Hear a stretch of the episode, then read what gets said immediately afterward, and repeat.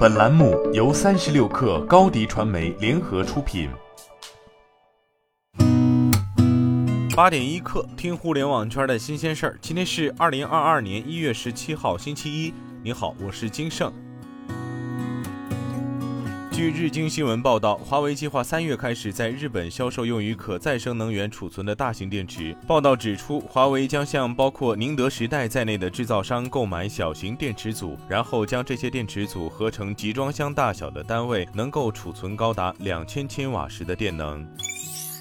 据央视新闻报道，国家传染病医学中心主任张文宏表示，针对包括变异体在内的研究确凿显示，新冠疫苗在降低重症和死亡率方面效果显著，尤其第三针疫苗可以使抗体水平升高几十倍。一旦出现本土病例，可以最大程度把病人的重症化降到我们力所能及的最低水平。第四针疫苗现在还不需要那么着急，到时候可以有更多国际经验为我们所用。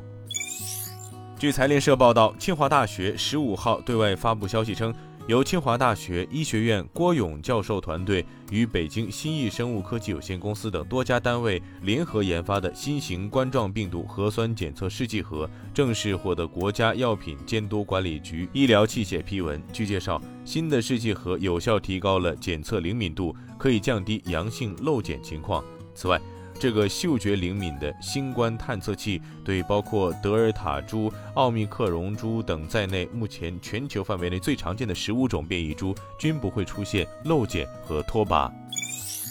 国家发展改革委近日发布关于做好近期促进消费工作的通知，其中提出大力提升文旅休闲服务供给。增加春节期间网络电视、网络电影、赛事直播等文化体育节目供应，鼓励网络视频平台限时低价电影放映，支持社会力量建设智能健身房，开发在线健身课程。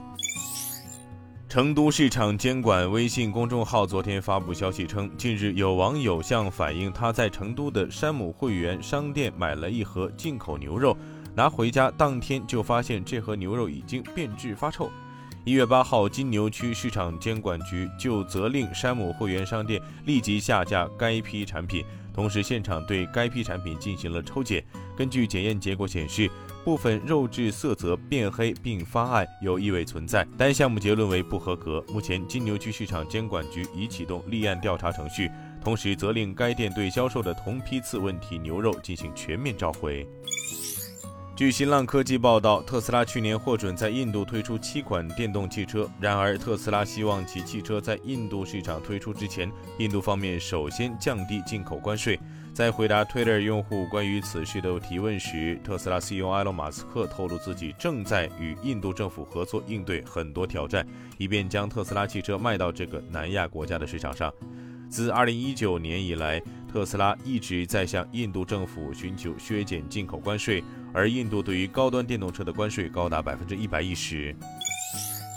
路透社昨天报道，苹果公司周六表示，将遵守荷兰市场监管机构的命令，允许荷兰交友 App 开发商向用户提供第三方支付方式。不过，本次妥协只适用于荷兰。而且只适用于交友 App。此外，苹果还警告称，其将无法协助解决发生在苹果系统以外的付款或退款等安全问题，理由是苹果无法直接获悉相关信息。